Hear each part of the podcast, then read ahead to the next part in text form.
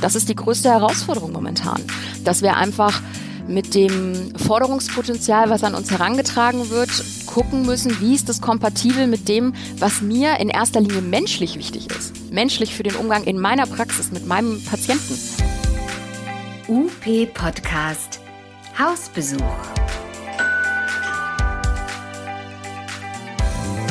Was macht ihr so? Und was machen eigentlich die anderen?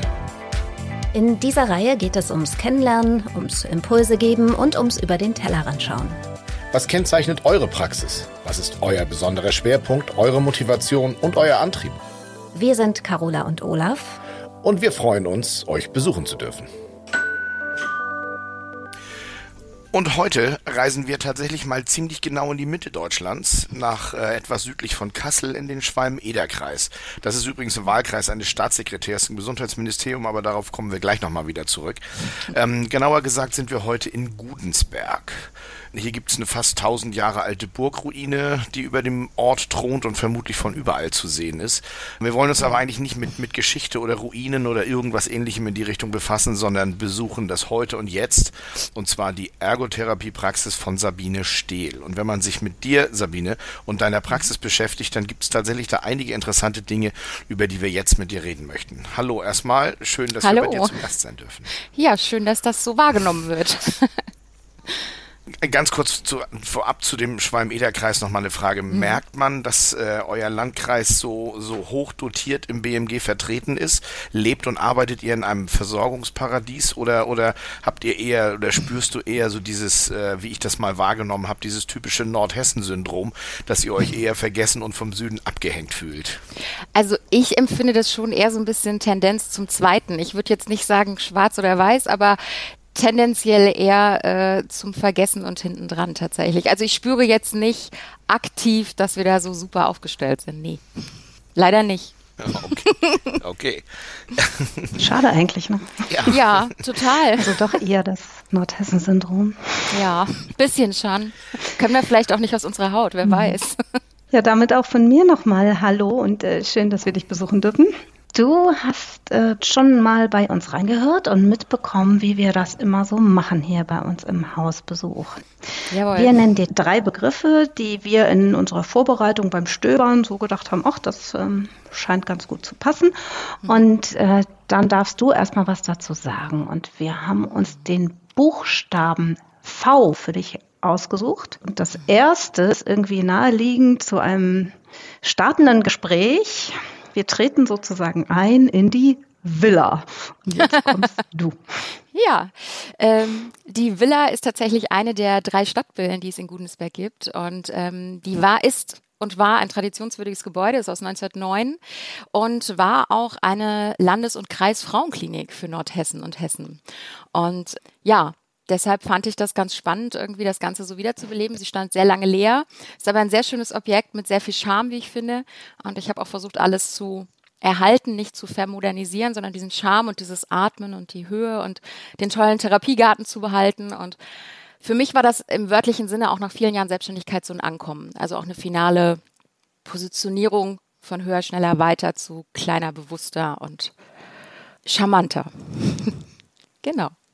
Wenn du sagst, das war früher, von wann bis wann war das und greifst du das irgendwie bei dir inhaltlich auf? Also gibt es da Verweise dann für die Patientinnen? Ähm, ja, tatsächlich ist es halt ein Denkmalschutzobjekt, also Baudenkmal sogar höchste Stufe.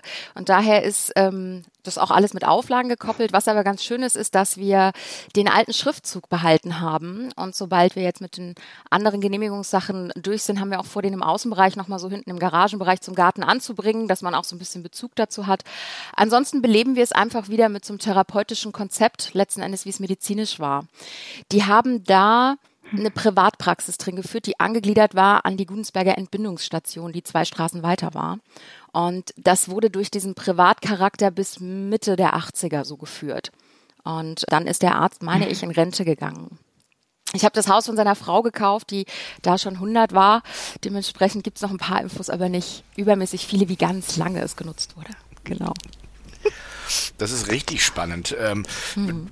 ganz, ganz kurz einen praktischen äh, Hintergrund. Du hattest mir im, im, Gespräch eben erzählt, so mit Denkmalschutz auch und so weiter. Mhm. Wie schwierig ist es denn, äh, da das baulich so zu verändern, dass ihr da Zulassung bekommt, auch so was Barrierefreiheit und so weiter und so fort angeht? Du hattest mir gerade mhm. erzählt, bei euch stürmt es gerade ziemlich mhm. und ähm, da ist an so einem Pavillon im, im Garten, ähm, hat sich da irgendwie was gelöst. Wie, wie schwierig ist das, das so im Alltag dann doch umzusetzen? Ich sag mal so, es ist eine Herausforderung, wie ja vieles in unserem therapeutischen äh, Alltag, die ich einfach annehme. Also ich habe mich bewusst dafür entschieden. Mir war das bewusst, als ich das Objekt gekauft habe. Ähm, ich habe auch eine emotionale Verbindung äh, zu dem Objekt, so ein bisschen aus der familiären Geschichte. Und äh, ich nehme das an. Also leicht ist übertrieben, schwierig auch nicht. Es sind halt viele ja, bürokratische Vorgänge, aber es ist nicht unlösbar. Sonst, also ich bin, wie gesagt, ich habe es in 18 gekauft, in 19 haben wir angefangen zu praktizieren und wir machen es jeden Tag. Also es ist auf jeden Fall gut umsetzbar, kostet manchmal ein paar Nerven, aber das ist ja bei fast allem inzwischen so. Um da nochmal nachzuhaken, gerade eben dieser Stichwort von barrierefrei, mhm. ist dir das überhaupt erlaubt oder ist von vornherein dann dein Patientinnenkreis eingeschränkt? Nee, es ist tatsächlich so, dass wir nach mehreren Gesprächen Lösungen gefunden haben und ich habe halt aus einem Fenster quasi eine Balkontür ja machen lassen und da wird von außen dieser Plattform Hubtrang fahren und dann ist es möglich. Wir haben aber auch noch über den Wintergarten eben eine zweite Eingangsmöglichkeit, die ohne Stufen erreichbar ist. Also die ist schon da.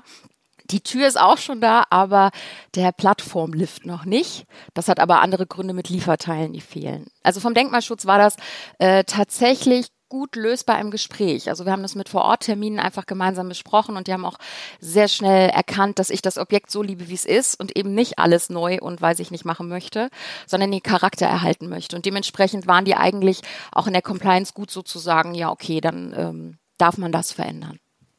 Doch. Das ist ja schon mal lieb, dass du denen vom Denkmalschutz sagst, dass sie gut in der Compliance sind. Das finde ich gerade sehr schön. Ja, man muss ja motivieren, oder? ja. Therapeut ist man oder nicht, ne? So ist es eben. Ja, was finde ich, was da so gut zu passt, ist, du hattest das gerade schon an Therapiegarten genannt. Äh, das würde mich nochmal interessieren, denn es klang so, als, als wenn ihr durchaus manchmal irgendwelche Auszeiten braucht, gerade wo du sagtest, jetzt dieser Ärger mit der Bürokratie oder dieser viel Aufwand und so weiter. Wie muss man sich so einen Therapiegarten vorstellen und wie lässt sich das in deine tägliche ergotherapeutische Arbeit integrieren? Hm.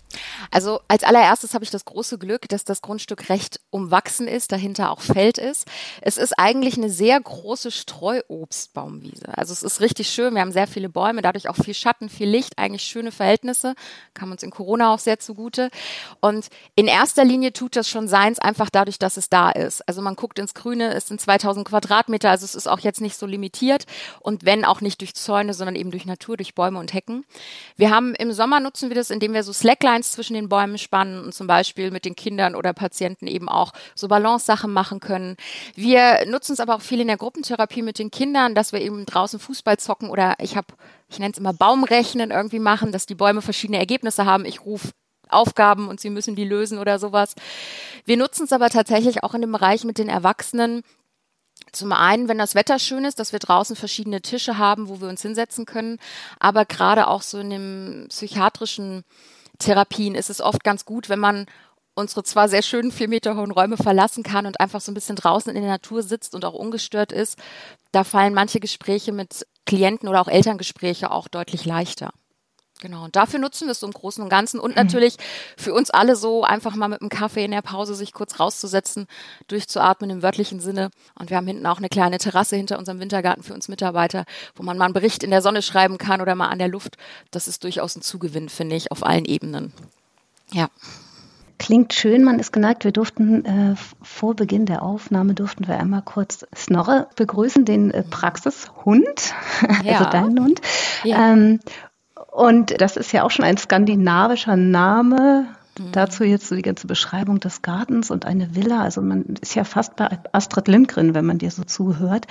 Ähm, dazu passt auch, wenn man auf Social Media bei dir ein bisschen stöbert, dann sieht man das auch, dass du das wirklich lebst. Also ne, da sind immer Bilder in den Garten, überhaupt aus dem Garten, ganz viel Naturmaterialien, äh, die ihr nutzt und eben auch ganz viele Vogelhäuser. Das ist mhm. uns auch aufgefallen, dass die Vogelhäuser ja. eine Rolle spielen. Auch auf die Frage von Olaf nochmal zurückzukommen. Bindest du das irgendwie ein? Lassen sich die Vögel in der Form irgendwie ähm, wie sagt man da? Zähmen. Lassen die sich einbinden? Zähmen fehlte mir das Wort, genau. genau. Also zähmen tun wir sie nicht, ähm, aber wir beobachten sie tatsächlich. Und es ist auch schon so, dass wir mit Kindern eben diese Vogelhäuser auffüllen oder mal eine Wassertränke befüllen. Wir haben auch Insektenhotels gebaut mit den Kindern und hinten im Garten angebracht.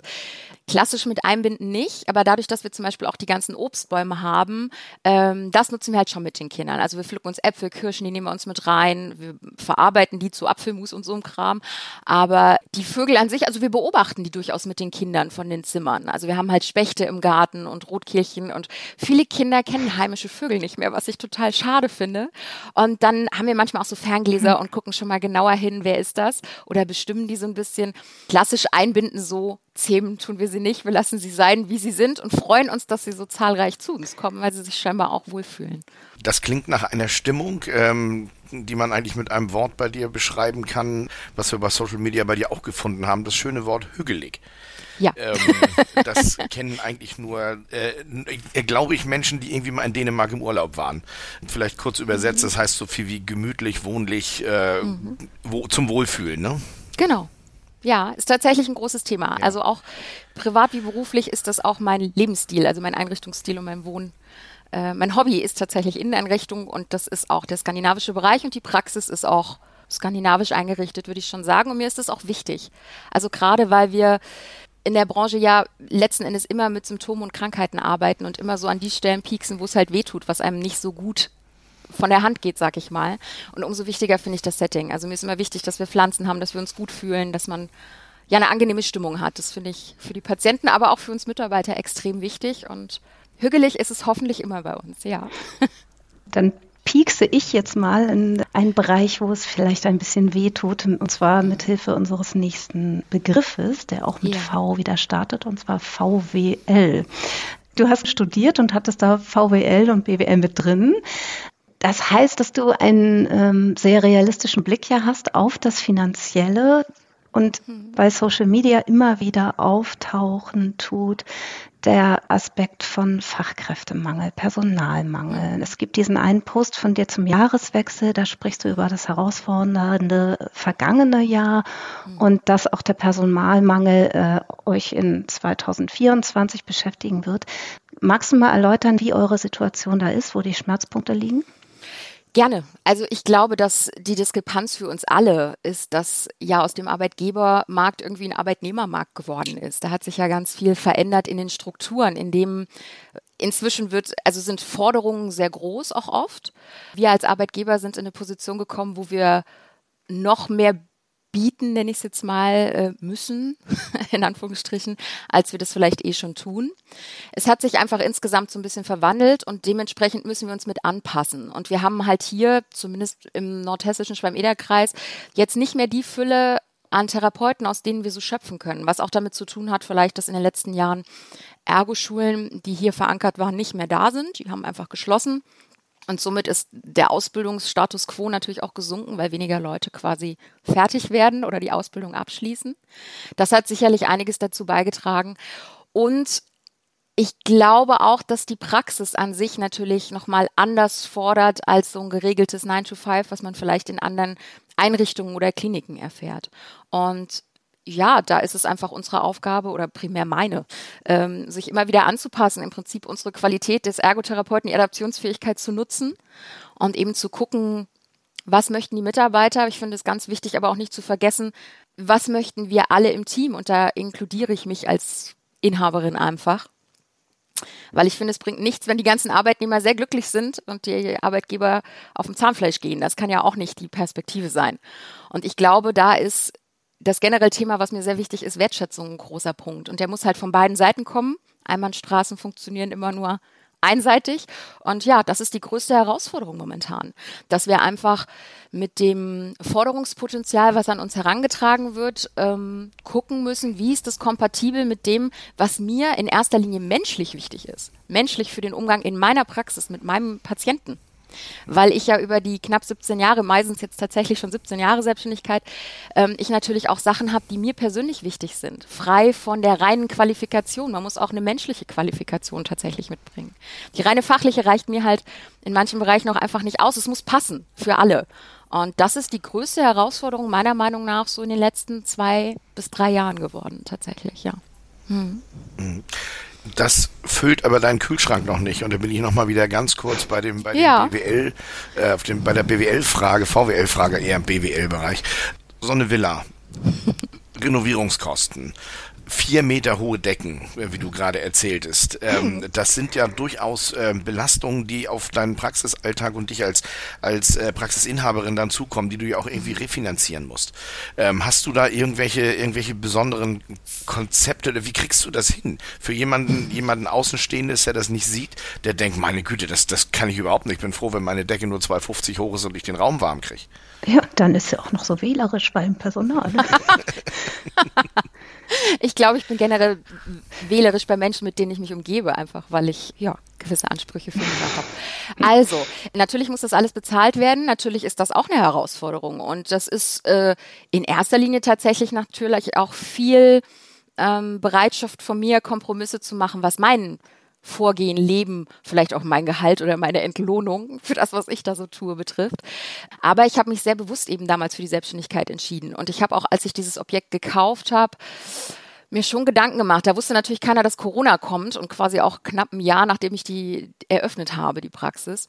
Also das wäre gelogen zu sagen, das geht mir leicht von der Hand. Das ist eine Herausforderung der ich mich jeden Tag neu stelle, wo ich auch versuche, mich immer wieder neu zu erfinden. Ich habe jetzt zu diesem Jahr auch ein, einzelne Komponenten tatsächlich im VWL, BWL-Bereich äh, geändert suche mir da auch regelmäßig Beratung von externen Kräften, die einfach einen ganz anderen unemotionalen Blick auch drauf haben, den ich ja einfach habe, weil es mein Baby ist.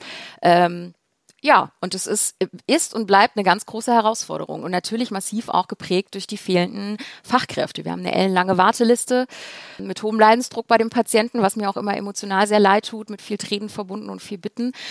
Ich versuche stringent alles anzunehmen, was ich irgendwie leisten kann, dabei aber eben auch noch auf mich acht zu geben, weil das eben auch nichts bringt und alle irgendwie so gut wie möglich im Blick zu behalten, auch die BWL und VWL. Aber es ist ein fordernder, ein fordernder Bereich, auf jeden Fall.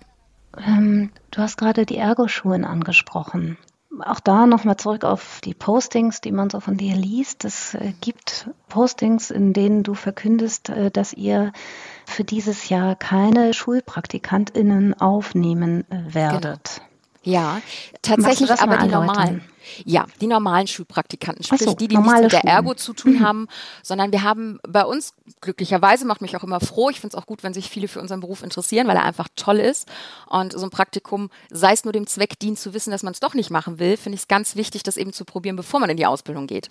Und ähm, dabei handelt es sich dies Jahr zum ersten Mal darum, dass wir keine 14-Tages-Praktikanten nehmen. Wir haben oft Siebtklässler, Neunklässler und das müssen wir dieses Jahr tatsächlich mhm. zum ersten Mal ein Jahr aussetzen. Das hat aber auch mannigfaltige Gründe, Gründe. Zum einen erstmal der Personalmangel. Die Ergo-Schule haben wir. Wir haben ja im Moment auch wieder eine Auszubildende bis zum 9. Februar, glaube ich, und am 12. Februar beginnt auch direkt der nächste von der Ergo-Schule. Ich bin da auch als Dozentin an der Rohrbach-Schule irgendwie und betreue die auch in ihren Praktikas. Das ist mir total wichtig. Aber für mich ist in erster Linie eben auch so, dass natürlich die, die in der Ergo-Ausbildung sind, bei uns betreut werden müssen und auch so viel wie möglich an Erfahrung bekommen sollen, weil die gehen in einem halben Jahr an den Patienten und sollen natürlich was lernen. Und dementsprechend ist mit weniger Mitarbeitern das Kontingent begrenzt an dem, was wir geben können so dass es auch für uns noch gesund bleibt, die aber auch wirklich was lernen. Es ist ja auch immer so die Pflicht, finde ich, als Chef, zu gucken, dass das ist schön, wenn alle was lernen, aber ich muss ja auch gucken, dass ich meine Mitarbeiter, die eben da sind, nicht verheize und meine Ressourcen eben meine Mitarbeiter ist die wertvollste Ressource, die ich habe, auch schütze. Und dementsprechend haben wir uns dafür entschieden. Und die Einstellung hat sich da auch nochmal geändert. Also viele der Jugendlichen, die so in den Schulpraktikas kommen, sind gern und viel am Handy. Pünktlichkeit ist auch ein spannendes Thema.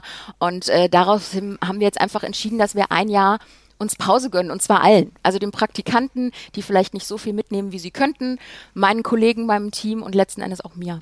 Das ist einfach so. Vorrangig sind immer die Ergo-Auszubildenden bei uns. Und die sind immer da. Also wir haben immer zwei bis drei Auszubildende für jeweils drei Monate. Die jetzige Praktikantin fand es so schön bei uns, dass sie im zweiten ist. Also die ist sechs Monate sogar bei uns. Ähm, und das hat halt einfach immer Vorrang. Und dieses Jahr personell müssen wir tatsächlich einfach mal auf die Schulpraktikanten verzichten. Du hast also Einblicke in die Ausbildung, aber auch als Praxisinhaberin. Ja. Was würdest du dir, wenn du, wenn du dir was wünschen könntest? Drei Dinge, die sich im Rahmen der Ergotherapie-Ausbildung äh, ändern sollten. Denn bei den Physiotherapeuten warten wir jetzt momentan auf einen neuen Gesetzesentwurf. Die Ergotherapeuten ja. sind, soweit ich weiß, äh, dann im Anschluss dran, soll 2026 fertig sein. Was würdest du dir wünschen, was steht da drin? Ich würde mir wünschen, dass es mehr Praxisvermittlung gibt. Also bei uns ist es ist ja an jeder Schule anders. Bei uns sind es, ist es so, dass sie nach zwei Jahren zu uns kommen und dann ähm, für drei Monate bleiben. Dann ist der Theorieteil zwar irgendwie drin, aber ich finde, die haben wenig Praxis. Also die haben oft Berührungsängste, den Patienten anzupacken, wenn er da mit dem Schlaganfall doch mal vor dir sitzt oder der Tremor irgendwie da ist. Ähm, oder auch bei Kindern sich zu positionieren, die sind oft sehr unsicher. Ich würde mir tatsächlich ein bisschen mehr wünschen, dass die Selbstsicherheit da ist, dass man in der Theorie im Unterricht vielleicht auch mal mehr Praxen anfragt oder Kliniken, ob man mal partiell irgendwie reinschnuppern kann oder mal Momente mit begleitet. Ich würde mir wünschen, dass die Dozenten etwas mehr aus der Praxis kommen und nicht nur reine reines hört sich jetzt so hart an, oftmals reine Theoretiker sind, weil eben die praktizierte Ergotherapie doch was anderes ist als die rein gelehrte Ergotherapie. Das wären eigentlich so meine primären Wünsche. Ja. Dann hoffen wir mal, dass das erhört wird und von deinem äh, Wahlkreisabgeordneten vielleicht auch mit ins BMG getragen wird. Schauen wir mal. Ja.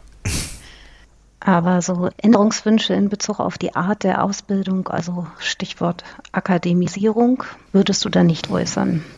Was heißt, ich würde sie nicht äußern? Es ist sicherlich ein Vorteil auch im Vergleich zu anderen Ländern und es eröffnet einem mehr Optionen. Ich halte es aber nicht für ausgeschlossen, ein ausgesprochen guter Therapeut zu sein im klassischen schulischen Bereich. Also ich glaube, man muss gemacht sein dafür. Und es gibt, glaube ich, viele, die im schulischen Bereich ein guter Ergotherapeut werden könnten, die es aber vielleicht abschreckt, dass es eine Akademisierung ist. Oder denen vielleicht auch die Zugangsvoraussetzungen fehlen, die aber auf einer menschlichen ähm, Komponente und auch auf einer Bereitschaft, am Menschen, mit dem Menschen zu arbeiten, eigentlich ganz viel Potenzial mitbringen und vielleicht dadurch ausgegrenzt sind. Deshalb finde ich die Option der Akademisierung gut, sie selber zu wählen, aber ich finde, sie sollte kein Muss sein, weil ich glaube, wir schließen damit Leute aus für unsere Branche, die durchaus ein großer Gewinn sein können. Mhm. Das denke ich. Man hört daraus auch so ein bisschen tatsächlich, dass du dieses Empathische und im Team und so die Besonderheiten oder die, die Eigenheiten des Einzelnen so sehr heraus, äh, herausarbeitest und dass die für dich wichtig sind. Und damit sind wir eigentlich jetzt schon auch, würde ich sagen, mal beim dritten V, mhm. äh, nämlich das Vertrauen. Mhm. Wie baust du das in der Praxis ein? Was kriegst du da für Rückmeldungen? Wie, wie spiegelt sich das wieder? Also Vertrauen ist die ganz große Basis von unserer Arbeit, finde ich. Das Vertrauen zum Patienten ist existenziell, um in den Therapieprozess zu kommen. Das Vertrauen zu Mitarbeitern ist existenziell, um sie an den Patienten zu lassen. Und da sind wir wieder so ein bisschen bei dem ganz am Anfang, dass ich eben auch nicht jeden einstellen kann, wenn ich kein gutes Gefühl dabei habe ist es meistens eben so, dass die Vertrauensbasis für mich dann nicht stimmen kann. Für die Menschen, für die ich mich in meinem Team und für meine Praxis, Arbeitsfamilie, wie ich es ja auch immer nenne, entscheide, habe ich mich in dem Moment entschieden und die genießen mein volles Vertrauen auch von Anfang an. Da gehe ich tatsächlich in den Vertrauensbonus und vertraue so ein bisschen, ich sage immer, zwischen dem Kopf und dem Bauch ist das Herz. Das funktioniert bei mir meistens ganz gut und damit entscheide ich auch oft. Gar nicht so zwingend nach der Basisqualifikation, sondern eben wie gut es passt. Und das Vertrauen ist da natürlich entscheidend. Wie vertrauenswürdig ist jemand, aber wie sehr holt mich das auch ab? Wie sehr versucht jemand mir was zu verkaufen? oder wie sehr ist jemand authentisch? Und deshalb mag ich Leute, die sind, wie die sind. Und da ist mir erstmal egal, wie die optisch zum Beispiel aussehen oder wie sie kommunizieren. Da muss ich einfach immer gucken, es muss halt wertschätzend bleiben.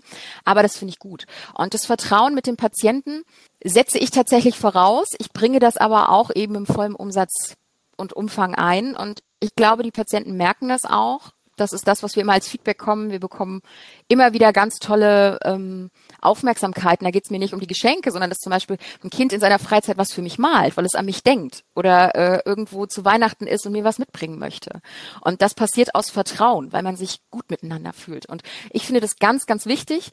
Deshalb ist auch zum Beispiel das Praxissetting, wie es ist, die Gemütlichkeit wichtig, weil all das dazu beiträgt, dass man sich vertrauensvoll fühlt und sich auch ernst genommen fühlt. Und ich glaube, dass Vertrauen immer da entsteht, wo man sich gesehen, geschätzt und respektiert fühlt. Und deshalb versuche ich das für Mitarbeiter sowie für Patienten so zu gestalten, wie ich eben auch selber behandelt werden möchte und wie ich auch Menschen behandle. Und deshalb ist Vertrauen sicherlich ein ganz, ganz großes V bei mir.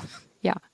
Du hast die ähm, Arbeitsfamilie ja selber gerade schon angesprochen. Und wenn man von ja. draußen drauf guckt, wir sind nun räumlich sehr weit von dir entfernt mit Kiel. Ja. Deswegen müssen wir von draußen drauf schauen. Und es scheint erstmal tatsächlich so zu sein, dass ihr eine sehr treue, ich nenne es mal Community habt, also mit den Patientinnen und mhm. Patienten mhm. und eben dieser ja. Arbeitsfamilie. Ich habe mich so gefragt, also es ist ja ein, ein Konzept, das du da mhm. verwirklichst und ist das vielleicht auch ein Modell, um sich auf dem Markt zu behaupten, also gegenüber Praxisgruppen, Praxisketten, weil man eben mit diesem herzlichen, ja. vertrauensvollen und familiären punkten kann? Ich glaube, das kann es auf jeden Fall sein. Ob es das wirklich ist, ob es so ein charakteristisches Alleinstellungsmerkmal ist, das liegt ja letzten Endes, entscheidet das ja das Umfeld, wie sehr andere darauf eingehen und das für sich als solches bewerten. Ich für mich selber, für mich ist es mein normaler gelebter Alltag. Also ich bin in der Praxis exakt der Mensch, den man hier auf der Straße trifft beim Einkaufen oder bei allem. Ähm, einfach ich bin von meinen Eltern so erzogen worden, von der Familie so geprägt worden, wir gehen so miteinander um. Deshalb ist es ja für mich meine Normalität, die ich lebe und praktiziere. Sicherlich ist es leider in den letzten Jahren immer mehr gesellschaftlich so geworden, dass diese Attribute wie Wertschätzung, Herzlichkeit, empathischer Umgang oder auch wirklich anzunehmen, erstmal ohne zu verurteilen, sicherlich schlimmer geworden ist. Und dadurch wird es vielleicht automatisch gesellschaftlich zu einem Merkmal, das es sicherlich positiver stimmt, weil man vielleicht bei mir was findet, was es bei anderen nicht gibt, was aber nicht heißt, dass es das nicht auch bei anderen gibt. Also ich glaube, das steht und fällt sehr viel. Also selbst jede große Kette kann ein anderes Konstrukt haben und hat vielleicht einen Menschen mit Empathie in der, in der Führungsposition und der setzt es auch so um. Also mhm. ich glaube, es ist so, wie es die anderen dazu machen. Für mich ist es definitiv so. Also ich glaube, das ist schon was, was ich mit in den Ring des Bewerber-Arbeitnehmermarktes werfe, dass wir sind, wie wir sind, dass ich andere sehe, dass wir uns wertschätzen und dass wir achtsam miteinander umgehen. Ja. Aber gerade weil du ja auch als Dozentin tätig bist und äh, wir eingangs schon mal darüber gesprochen haben, dass es ja jetzt eben nicht mehr Arbeitgeber, sondern Arbeitnehmersituation ist, würde es mich da auch mal interessieren, also inwiefern sowas vielleicht auch etwas ist, was du wahrnimmst, bei den jungen Leuten, die da nachkommen. Also, weil es können ja sowohl diejenigen sein, die ganz klar sagen, ich weiß, was ich will und ich will überleben und ich will finanziell sichergestellt sein und, ne, aber es kann eben auch, also genau die Suche nach, ähm, Wärme, Inhalt, Sinn kann ja eben auch genau das sein, was gerade auch nachgefragt ist. Ich glaube, dass ja, auch da fällt es wieder so in die Mitte des Zeitgeistes. Also viele streben ja nach diesen Werten, aber man muss natürlich auch trotzdem die Leistungsbereitschaft haben. Und äh, natürlich sind die Arbeitsstunden ja trotzdem da. Also es ist ja nicht nur das reine, wir sind alle herzlich und kuschelig miteinander und es ist alles schön, das ist es auch. Aber man muss ja trotzdem auch die Leistung bringen. Die Patienten müssen behandelt werden, die Berichte müssen geschrieben werden. Also die Komplexität unseres Berufes bleibt ja dabei. Und die ist ja zum einen ein großes Geschenk, dass wir eben so frei sind, auch mit Klientel und allem, verlangt einem aber auch was ab. Und ich glaube, es ist jetzt sicherlich nicht für jede Generation so, dass man pauschal sagen kann, die Generation Z ist so, die Generation danach ist so. Das würde ich nicht so pauschalisieren. Ich habe junge Menschen als Berufsanfänger, die sehr leistungsbereit sind und ältere Generationen, die es nicht sind. Ich glaube, auch hier ist es wieder eine Typfrage. Also es ist immer die Frage, wie viel Rechte möchte ich, aber ist mir auch bewusst, dass jedes Recht irgendwie auch Pflichten inkludiert. Und ähm, natürlich funktioniert auch dieses Konstrukt Arbeitsfamilie nur darüber, dass alle etwas dazu beitragen.